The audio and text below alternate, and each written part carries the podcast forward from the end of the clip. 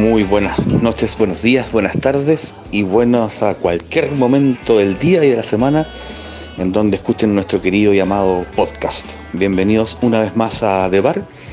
Esta vez cerrando ya la primera temporada con un capítulo especial, con invitados especiales, con una situación en que queremos cambiar un poquito el tono de conversación. ¿ya? Para eso, como siempre, damos la bienvenida a nuestro querido Cristóbal, que se sienta amablemente a compartir sus historias y a escucharme y a escucharlo mientras estamos aquí fraguando algún cóctel y echando la talla. Hola Cristóbal, ¿cómo estás? Hola Gallo, ¿cómo estás?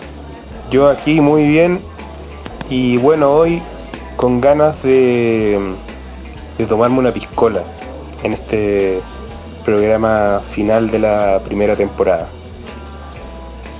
Por ahí tenemos a Eric que está está llegando al bar ya. A ver. Sí, dicen que viene allá a la vuelta, viene, llegando y está haciendo la, fila para, entrar.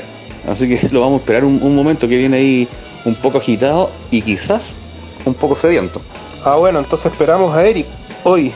Oye, eh, Gallo, eh, yo quiero una piscola. A ver, dame una, una receta buena de, de, un estilo de piscola, de cómo hacer piscola, porque igual hay distintos estilos, ¿no?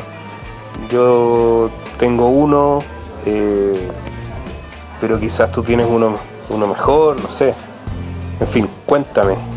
Claro, o sea, mira, te, voy a la, explicación matea mientras llega Eric para que serviste la piscola de aperitivo, de llegada.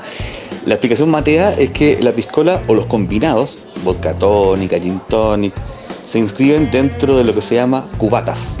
Cubatas es un formato de, trago donde se mezclan dos ingredientes, base alcohólica y en este caso gaseosa. Eh, siendo así, también hay variantes y hay distintos como tips que uno puede, como que puede agregarle un toque personal, más allá de que es algo muy simple de combinar eh, dos, líquidos, ¿cachai?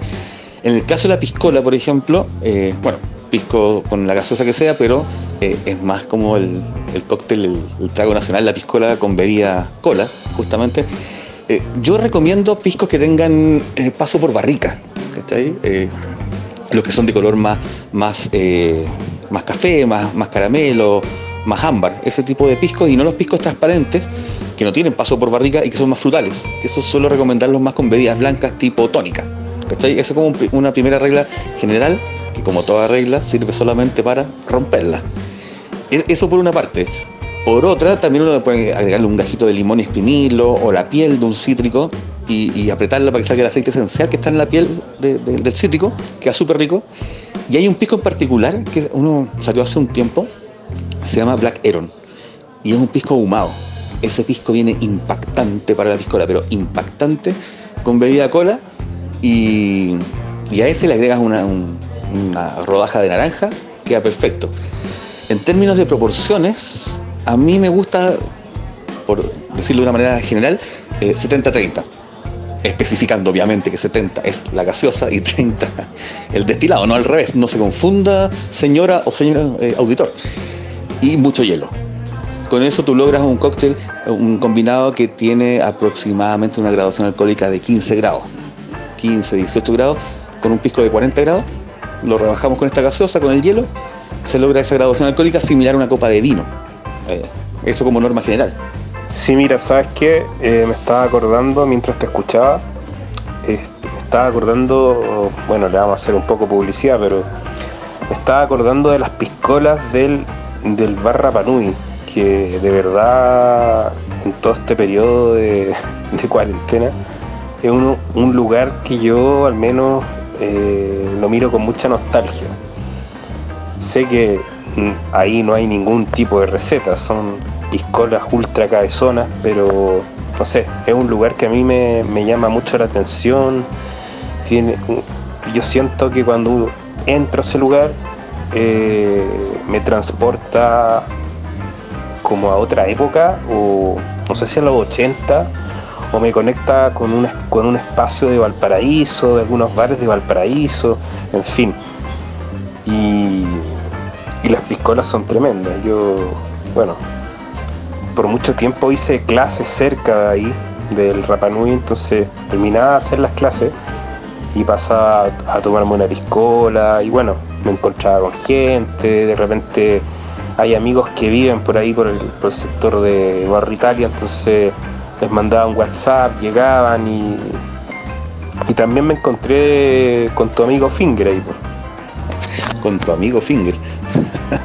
Quizás nuestro podcast escucha no daría para una temporada completa hablar de, esas amistades. Eh, y claro, como tú dices, en Santiago el bar Rapanui se caracteriza por esas piscolas súper, súper gigantes.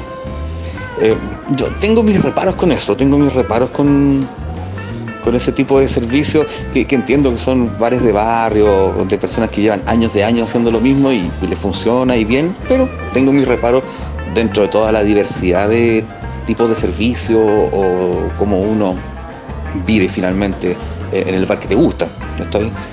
Como te digo, tengo mis reparos con eso y, una cosa que no me gusta, aquí no le contemos a nadie, que no me gusta de ese lugar es que tiene luz blanca, tiene unos eh, fluorescentes blancos que le da un tono como de hospital, que no me gusta mucho. Pero, pero sí, o sea, se juntan personas que son de ese barrio, se crea un ambiente de barrio justamente.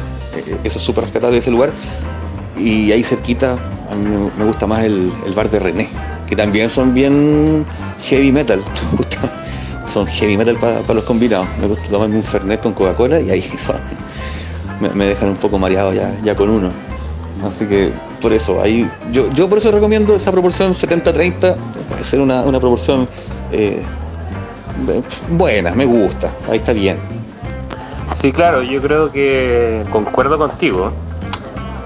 Pero bueno, al frente hay otra opción que es el Café Palermo, que no tiene una, una propiamente tal, una, figura muy de bar, pero igual se puede tomar piscola y de hecho, bueno, eh, tiene stand-up. Entonces, en la noche se transforma más en bar, pero el lado más donde está el stand-up. Y en el día yo eh, muchas veces me pasaba a tomarme una cerveza ahí. Mientras el caballero amable del, del Rapanui deja cerrado. Porque en la tarde cierra. Bueno, sí, Bar de René también, eh, las piscolas tremendas, ahí, ahí compiten, ahí compiten. Mira, mientras hablamos de tragos, yo pasaría por una pincelada así breve de, los contenidos que vimos en, estos capítulos.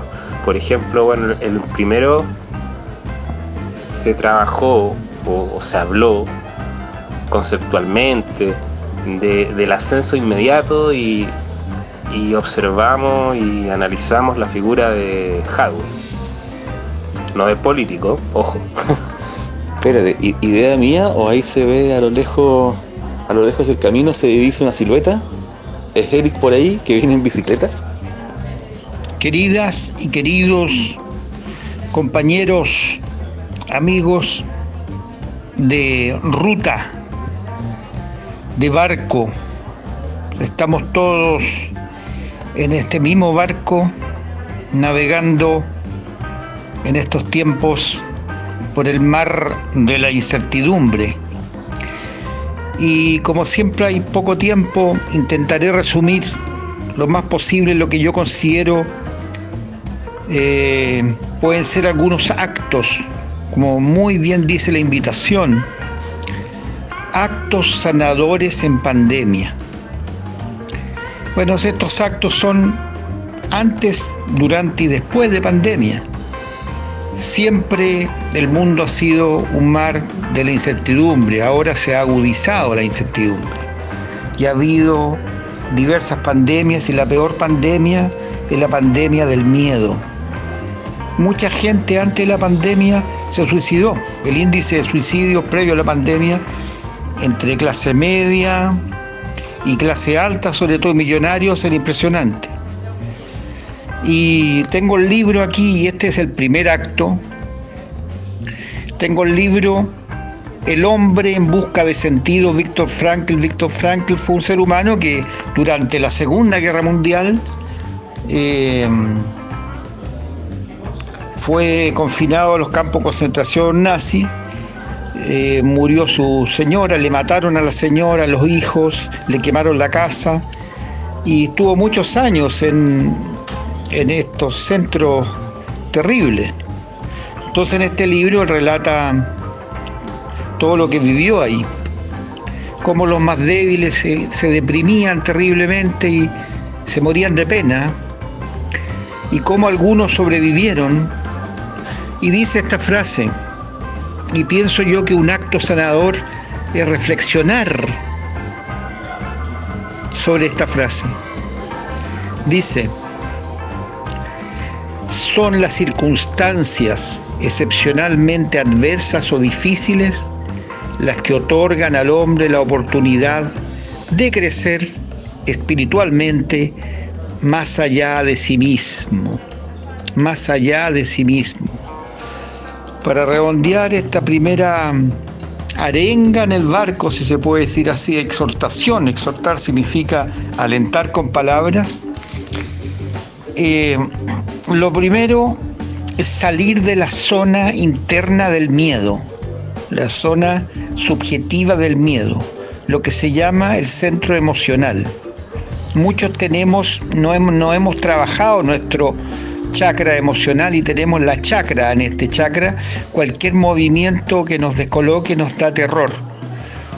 Claudio Naranjo, psiquiatra, yo estudié terapia gestáltica con él, el gran inspirador de la terapia gestáltica en Chile y fuera de Chile, dijo lo siguiente, yo me saneé, me saneé del centro emocional.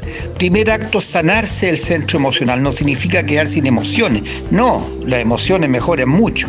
Lo que pasa es que el miedo o desaparece el miedo innecesario, el miedo que angustia, se va.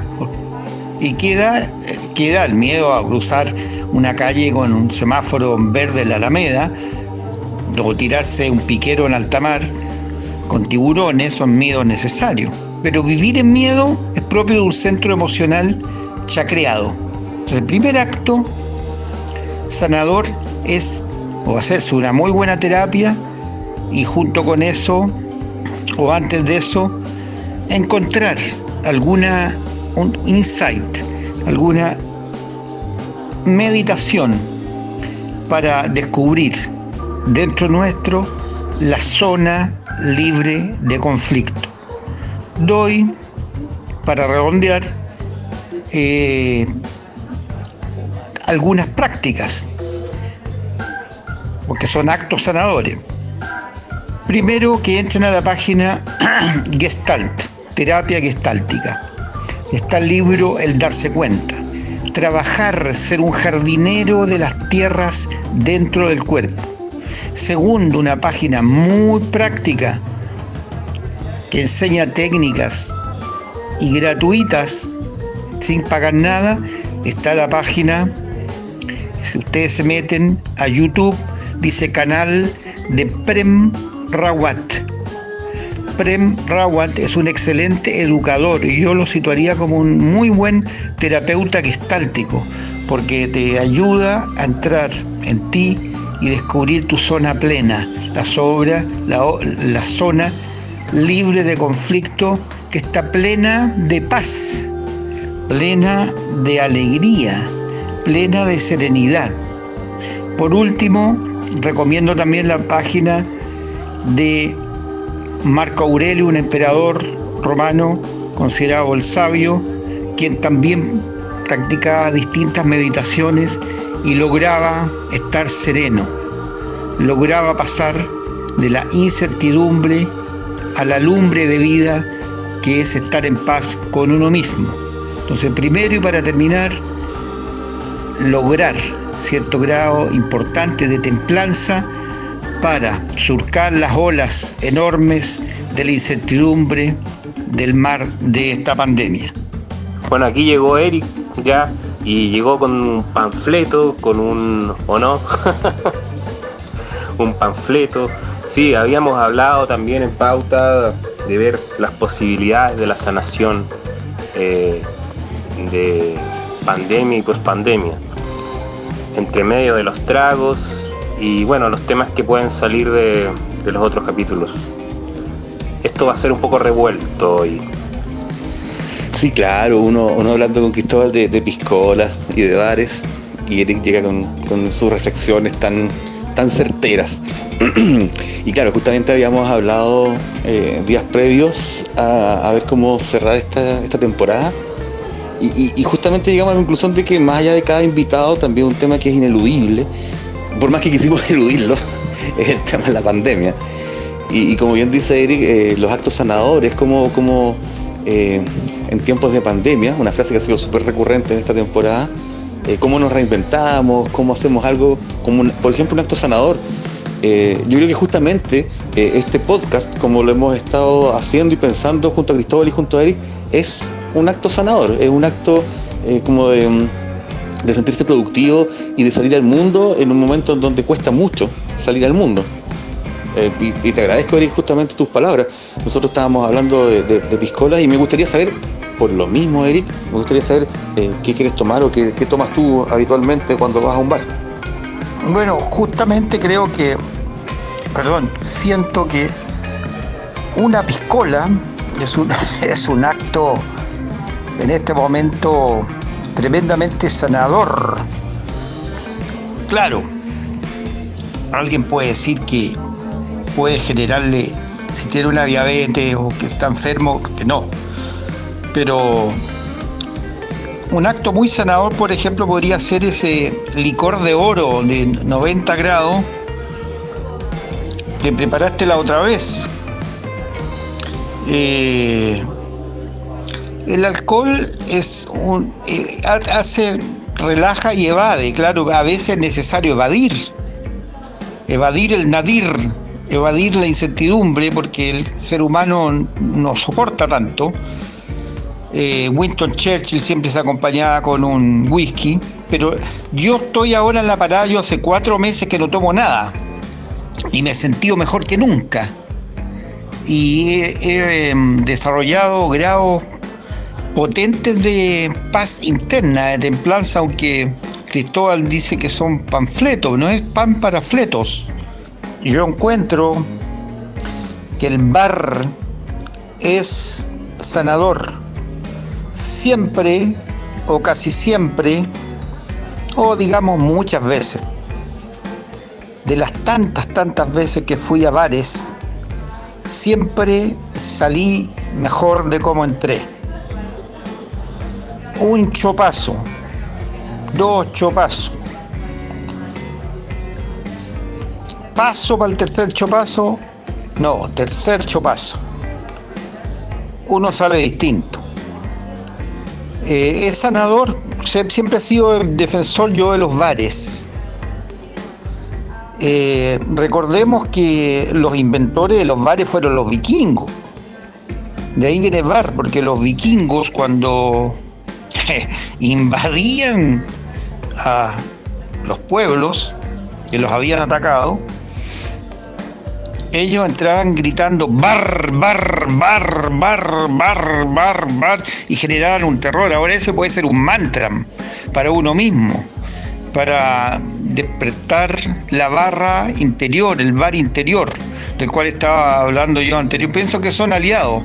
El bar, el bar de la ciudad, sin los cuales la ciudad muere, por supuesto, ninguna ciudad puede soportar vivir sin esto, este mar que es el bar y el mar interior son muy buenos aliados. Por supuesto, repito que para una persona que tiene problemas hepáticos y que un alcohólico, yo no estoy diciendo que seamos alcohólicos, sino que seamos amigos de los bares, porque son buenos lares. Como buen poeta lárico, Jorge Telier era el poeta del lar, del lugar. El bar siempre ha sido un lugar amable. Oye, Eric, está bueno esto de, mm, el mar y el bar. ¿ah? ¿Cómo se conecta el bar con el mar? Yo había hablado del panfleto porque mientras tú estabas estacionando tu bicicleta, nosotros ya estábamos hablando de piscola y bueno, esas cosas pero ahora ya estamos hablando en otro nivel. Entonces, hablemos del, un poco del, del mar y el bar. Bar y mar, muy breve. El planeta Tierra es 80% agua, el cuerpo humano es 70-80% agua. ¿Por qué a los seres humanos nos encanta el mar? Porque somos agua, básicamente. ¿Y por qué a cualquier persona no cartucha le gusta el bar? Incluso mucha gente cartucha, en bares, algunos, oye, ¿dónde fuiste? No, no, no, fui a ver un amigo, pero fue un bar. Porque el bar, muy brevemente dicho, yo cuando vivía en Santiago tenía un dicho, si no hay mar, hay bar. Porque ahí había agua, había atmósfera, había atmósfera de barco, de barbarie. Recordemos que Sigmund Freud nos dice muy bien que el hombre civilizado vive en ser reprimido eh, y al ser reprimido vive, es neurótico. Estrés, irritabilidad espantosa, le tocan el hombro y explota.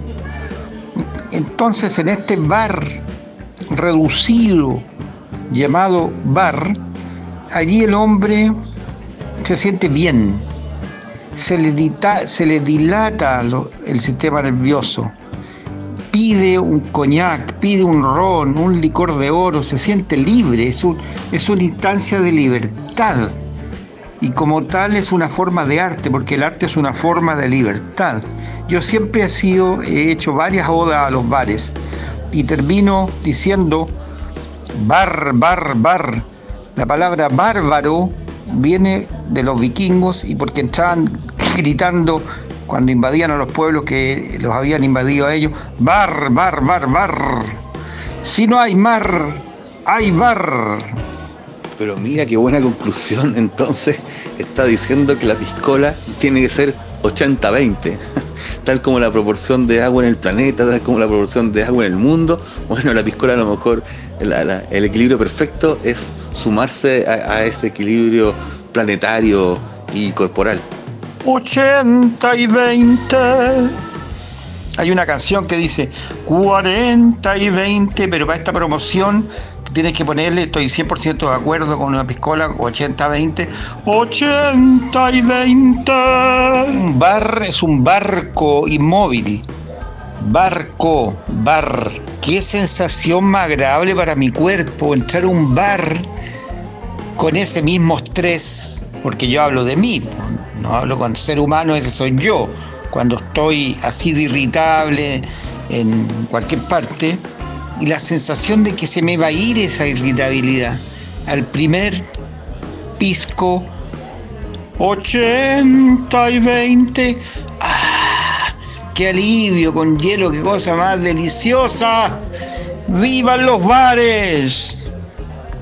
Oye, y un tema que me quedó dando vuelta de, una de tu conversación, de tu eh, conversación anterior, eh, para no dejarlo ahí dando botes, eh, nombraste a Jorge Telier. Y, Jorge Telier hizo, no sé si él hizo conocido o él se hizo conocido, pero tenía mucha relación con el bar La Unión, ahí en Santiago de Chile, en el centro de Santiago. Un bar chiquito que está al lado del Club de la Unión, muy rimbombante y elegante. Estaba este sucucho picada, que, que a mí me encanta. Y ahí habitualmente iba Jorge Telier. De hecho, tiene hasta una fotito y era como parece un habitué es muy entretenido eso como los bares también eh, disuelven, diluyen las, barreras sociales. Como que hay otro tema también. Jorge Telier, pero por supuesto, cuántas veces no conversé yo en distintos bares, en Melipilla, Curacadía, en el bar de la Unión. Y claro, justamente Jorge Telier hablábamos de estas cosas, de cómo el alcohol, el vinito, el vinacho, eh, cualquier alcohol eh, disuelve, disuelve todas las barreras estúpidas que nos ponemos los seres humanos, de que te tiene plata, el otro no tiene plata, el otro tiene la piel morena, el otro rubio, todo eso, ya el primer copete se va. Por eso todos los poetas de todos los tiempos, desde Homero en adelante, Pablo Neruda, Vicente Huidobro, Antonio Machado, gloria a Dios en las alturas, le dijeron las basuras de mi calle ayer oscura y hoy sembrada de bombilla. Esos van todos a una fiesta después se van a los bares y se disuelven, el rico y el villano se toman y se dan la mano, dice el, el bueno y el villano. Entonces Jorge Delier también tiene un verso que dice, tomo cerveza para alargar la tarde. El tiempo lineal se disuelve, ese tiempo el reloj arbitrario, que nosotros creemos que es el tiempo real, que es un tiempo consensual, el de ahora, después, más rato, mañana, próximo domingo, toda esa ilusión mental se disuelve y se entra en el tiempo interior. Entonces no, no vengamos con la monserga de que el alcohol es negativo. Depende. De repente la sobriedad puede ser negativa. El cigarro excesivo, qué sé yo. Voy a buscar un libro, Jorge Telier, que lo estaba buscando por aquí para ver si puedo, alcanzo a leer un poema de Jorge Telier, que hizo del bar un lar. Bueno, Eric, me hiciste, me hiciste acordarme, eh, yo hice un ejercicio hace mucho tiempo, en la época de cine, de, de estudios de cine. Hice un corto que se llamaba Inmóvil Bar era como un bar inmóvil. Entonces, todas las escenas ocurrían en un bar en donde entraban y salían personajes. Y yo, bueno, ahí es muy gracioso porque yo hice el guion, lo dirigí, actué, invité a algunos amigos a actuar y, y era puro diálogo. Como las las palabras arrastran las acciones, que lo escuché mucho. Esa frase del, del profesor Galemiri. Qué buena, Cristóbal, el bar inmóvil. Cuéntame más del bar inmóvil. Bueno, el bar inmóvil se trataba de, una, de un personaje que era yo y que nunca me podía ir del bar. Entonces, por ejemplo, llegaba un amigo, se sentaba, y comentaba lo que le había pasado, el problema que tenía, lo llamaban. Eh, y me decía, oye, espérate un poco, espérate un poco, quédate acá. Él iba al baño y se iba. Después llegaba otra persona. Y era como una eternidad. Es un poco eh, este tipo de cine medio absurdo. Eh, bueno, el, cine de Buñuel que tiene el tema de la fiesta la fiesta interminable, que tampoco se pueden ir de la fiesta. Pero aquí era, eh, no me podía ir yo del bar. Llegaba y entraba, entraba y salía gente. Llegaban y entraban, salían y entraban. Y así. Y me dejaban hablando solo. A veces discutíamos, otras veces no, pero nunca salí de ahí. Un día con Alejandro Miquel eh, salimos de un bar en Isla Negra y veníamos tan entonados, tan alegres, que llegamos a un bosque y nos internamos en un bosque. Y dos de la mañana, sin ningún miedo. Y en el medio del bosque no nos encontramos con duendes, nos encontramos con cinco mujeres. Y nos agarramos a besos con las cinco mujeres inmediatamente, sin pensarlo, que venían de otro bar, del Totoral, y terminó en una fiesta lujuriosa, hermosa, enamorado, con romances de una sola noche, donde yo inventé el pololeo cinco minutos, porque a cada una le pedí pololeo, pero pololeamos por cinco minutos. Y, y eso me hizo pensar recién en el poema Un desconocido silba en el bosque. Un desconocido silba en el bosque. Los patios se llenan de niebla. El padre lee un cuento de hadas y el hermano muerto escucha tras la puerta. Se apaga en la ventana la bujía que nos señalaba el camino. No hallábamos la hora de volver a casa pero nos detenemos sin saber dónde ir. Cuando un desconocido silba en el bosque. Detrás de nuestros párpados surge el invierno, trayendo una nieve que no es de este mundo y que borra nuestras huellas y las huellas del sol, cuando un desconocido silba en el bosque.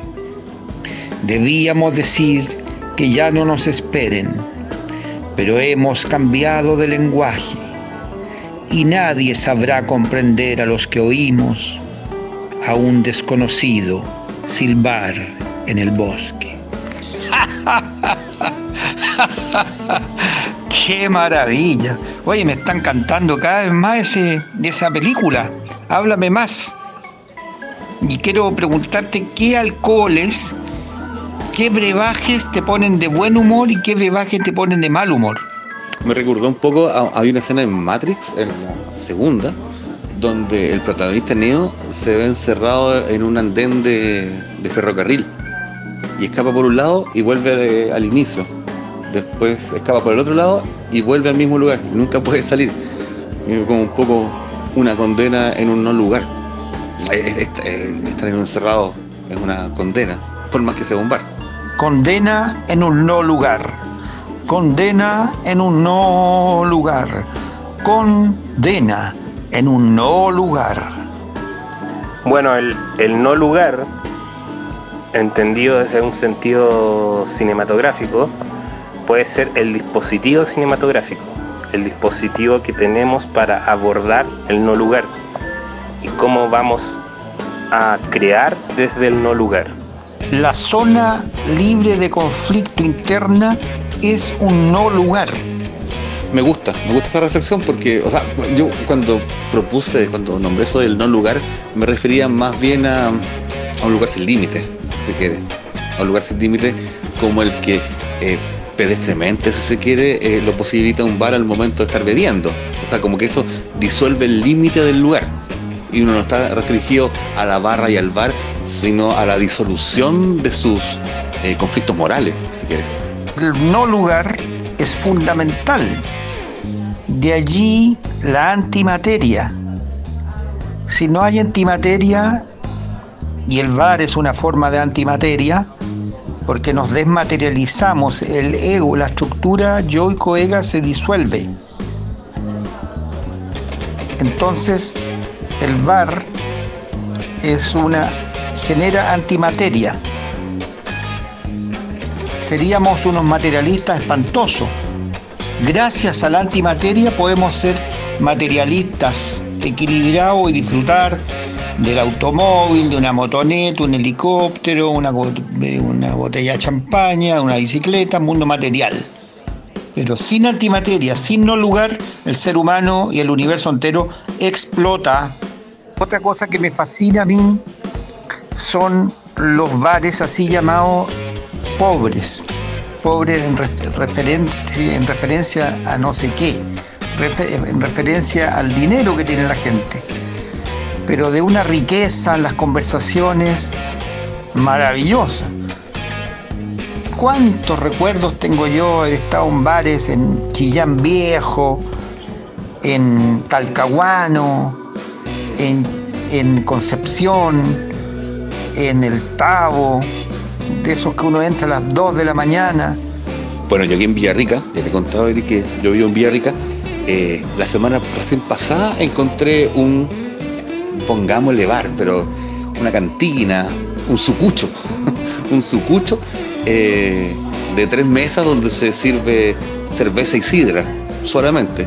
Y dos viejos sentados, una vieja atendiendo, y eso es todo el asunto, pero de una calidez impactante. O sea, una calidez que no sé dónde se encuentra, aunque en realidad los viejos son bien pesados, son bien huraños. Pero hay una, hay una, ¿cómo decirlo? Una conexión real con esas personas que es súper agradable. Y de esos bares aparecen frases de un grado filosófico, de un grado de sabiduría filosófica y ontológica exquisita, como por ejemplo, ¿somos amigos o no somos amigos? Que pone en jaque todo, la cuestión, si que somos amigos o no somos amigos. Y aunque esté el desastre, la catástrofe, no falta aquel borrachín maravilloso chileno que dice, no falta de qué reírse. Ese no falta de qué reírse es más sabio todavía que todas las frases de Sócrates, incluso más frase, la frase eh, conócete a ti mismo y conocerás el universo entero. O yo la pondría a la par. Conócete a ti mismo y conocerás el universo entero. Sócrates. No falta de que reírse el borrachito chileno de bar de provincia. Estamos en este bar. Y, yo te digo, bueno Cristóbal, después de tanto tiempo que hemos hecho películas, que me quedado a dormir en tu casa dos días, que hemos carreteado, que hemos compartido musas y musarañas. ¿Somos amigos o no somos amigos? ¿Qué respondes tú? Notable el somos amigos o no somos amigos. Porque si tú dices no somos amigos, de repente se instala el conflicto. Si somos amigos o no somos amigos de las musas y las musarañas. Si somos amigos, pues. Y me salió el guaso, ¿eh? El pues.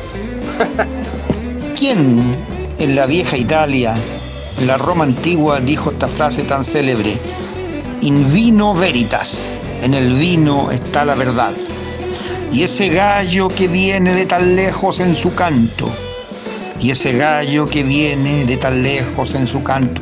Una pregunta, queridísimo poeta gallo. Si no le hablo, me desmayo. Si in vino veritas, si en el vino está la verdad,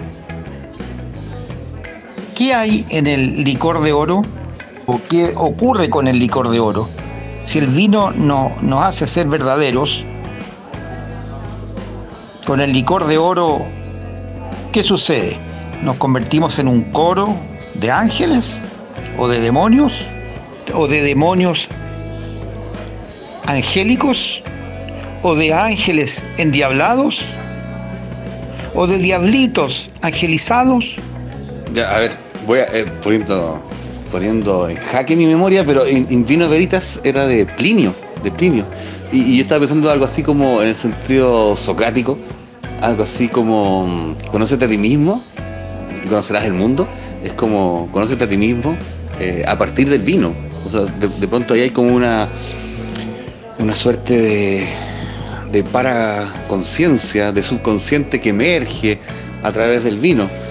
Y respecto, al, al- al alcohol en general, eh, como lo que hemos hablado de que disuelve las barreras morales, sociales, eh, en, particular el, licor de oro es dulce eh, y es intenso el alcohol, entonces produce un calor interno muy agradable. Yo creo que co- esa sensación de confort de, un primer trago, como de un primer bocado de, de alimento, de comida, eh, produce esa sensación, esa sensación de placer que uno es como que te dan ganas de expresarte.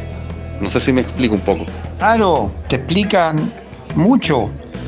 Y por eso que también in vino veritas, o licor de oro, o un buen vinacho, o un buen chopazo, te saca rápidamente de lo que hablábamos al principio, de la zona del miedo. Te lleva al tiro a la zona libre de conflicto. Te rompe ese hielo de inmediato, es muy mágico. Por eso Plinio, Plin- Plinio el Breve me parece que llamaba, eh, en ese tiempo los romanos y los griegos, porque no habían pasado por esa cosa culpógena, un cristianismo mal asimilado, de que, ¿de dónde vienes? De un bar. Oh, qué horrible. ¿De dónde viene? Vengo de misa. Ah, qué lindo. ¿De dónde viene? Vengo del Estadio Nacional. Qué lindo. Pero venir de un bar hoy en día, en, en una mentalidad, en esa mentalidad que describimos como cartuchoide, no es virtuoso. Siendo que el que salió del bar viene muy virtuoso.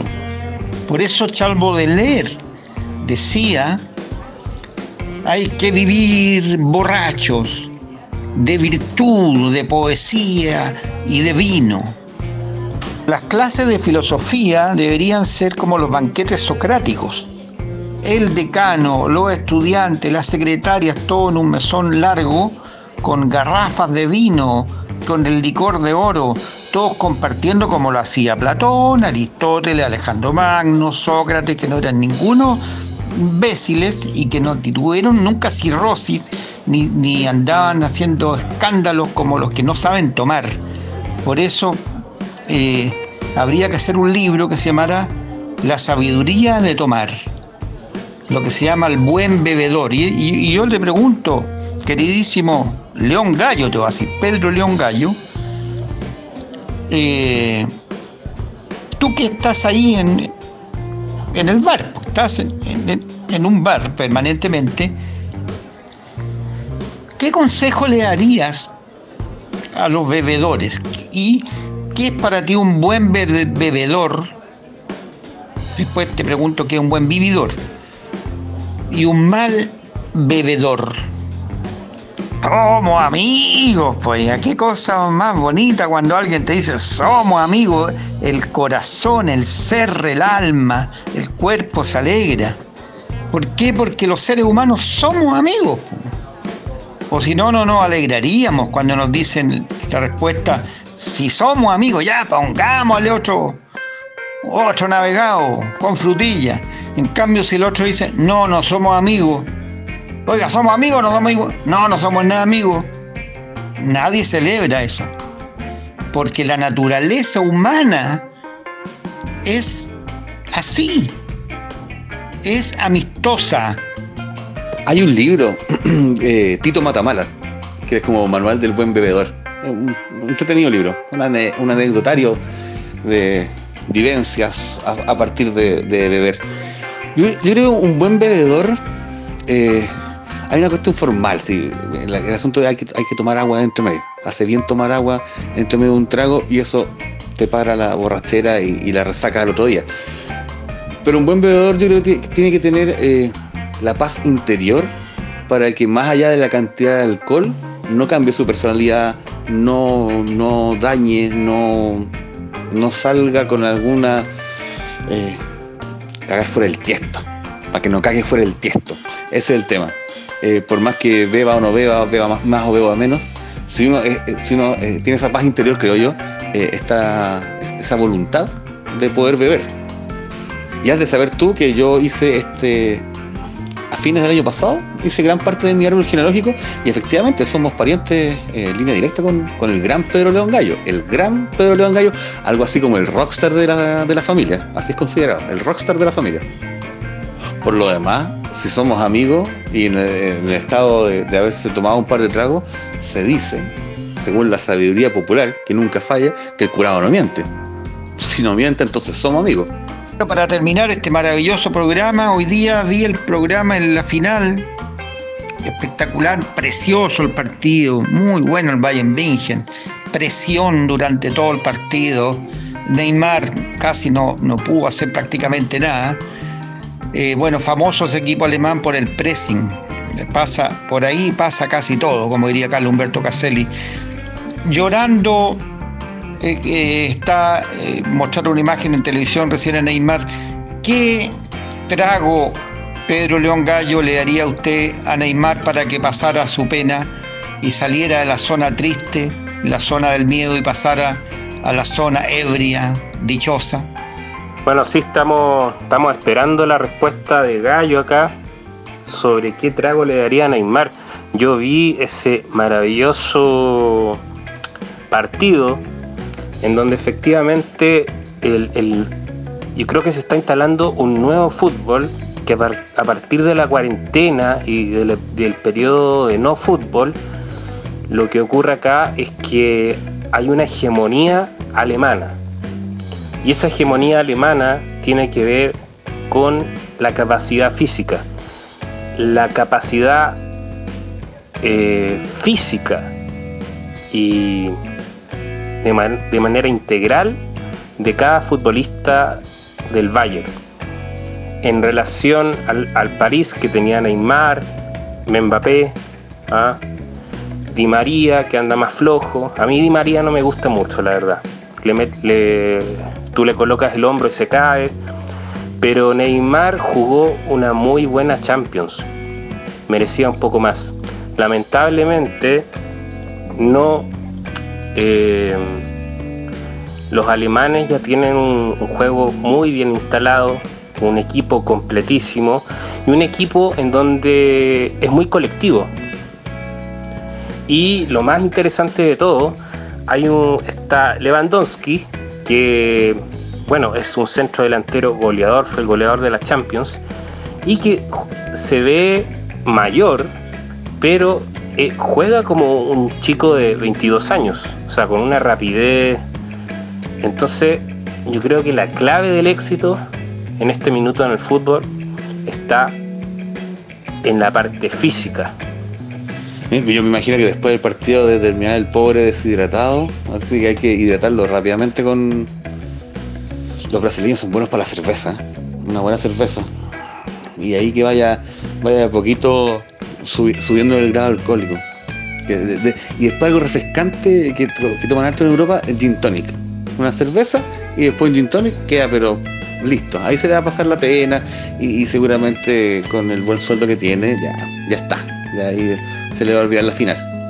Aunque igual debe quedar picado con los alemanes que ya le ganaron 7-1 en Brasil, ahora le ganan una final, debe estar medio picado, pero esperemos que con un par de cervezas y un gin tonic quede listo. Bueno, estimados, ya llevamos un buen tiempo, ¿cómo va todo? Gallo, ahí, ¿cómo va? Otra piscola, por favor. Bueno, queridísimos amigos, querida Margarita, que siempre estás en sintonía fina con este glorioso programa, me despido recomendando la lectura atenta y feliz del poeta de la paz y el poeta del vino, el poeta Lipó, que dice algo así, uno de sus poemas. No es la letra literal, pero sí el contenido. Un poema muy breve que dice algo así como, si tienes algún problema muchacho, si te sientes angustiado, si estás triste, si estás amedrentado por el futuro, si tu pasado te agobia, llena tu copa de vino, ponte debajo de la luna y vierte todo el contenido en tu cuerpo. Sé feliz, muchacho. Viniste a, viniste a este mundo a disfrutar. Sí, porque siempre estén llenas las copas. Que siempre podamos tener la opción de, compartir a, partir de una barra, a partir de un trago, a partir de una buena conversación. Yo, eh, bueno, yo, el podcast, las, personas que nos están escuchando, eh, también Cristóbal, te agradecemos mucho, Eric, tu, tu tiempo, tus eh, intervenciones literarias que has hecho en cada programa. Le dan, eh, le dan chispeza, como diría el gran Gary Medel. le dan chispeza a este programa. Como que le dan una nota más fresca, como que refrescan justamente el programa, me encanta. Y, nada, de verdad, te agradecemos eh, tu participación. Vamos, como anunciamos al principio de este capítulo, cerrando esta primera temporada de muchas que vendrán más adelante, con más sorpresas, con invitados sorpresa y platillos, bombos y, y toda la. Y Cristóbal, también agradecerte esta primera temporada eh, que hemos ido un poco aprendiendo a hacer este podcast, aprendiendo un poco eh, a hacer vida de bar y contarle a, quienes nos van escuchando las locuras que se nos van ocurriendo, los temas de conversación, que ha sido muy agradable, Cristóbal. Sí, Alejandro, ha sido un placer hacer este programa que mm, tuvimos una variedad importante de invitados eh, y de temas que abordamos, reflexiones y también la poesía necesaria a partir de los de estas cápsulas, ¿no es cierto? Que, que nos ha dado nuestro querido Eric. ¿Ok? Bueno, me despido entonces. Eh, te veo luego, gallo. O nos escuchamos luego y sigamos con el bar.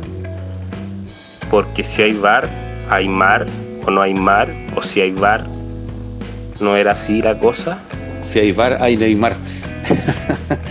ya, chao a todos, chao a todas, gracias por escucharnos y nos vemos a la brevedad con otros interesantes capítulos de, de bar. Chao, chao.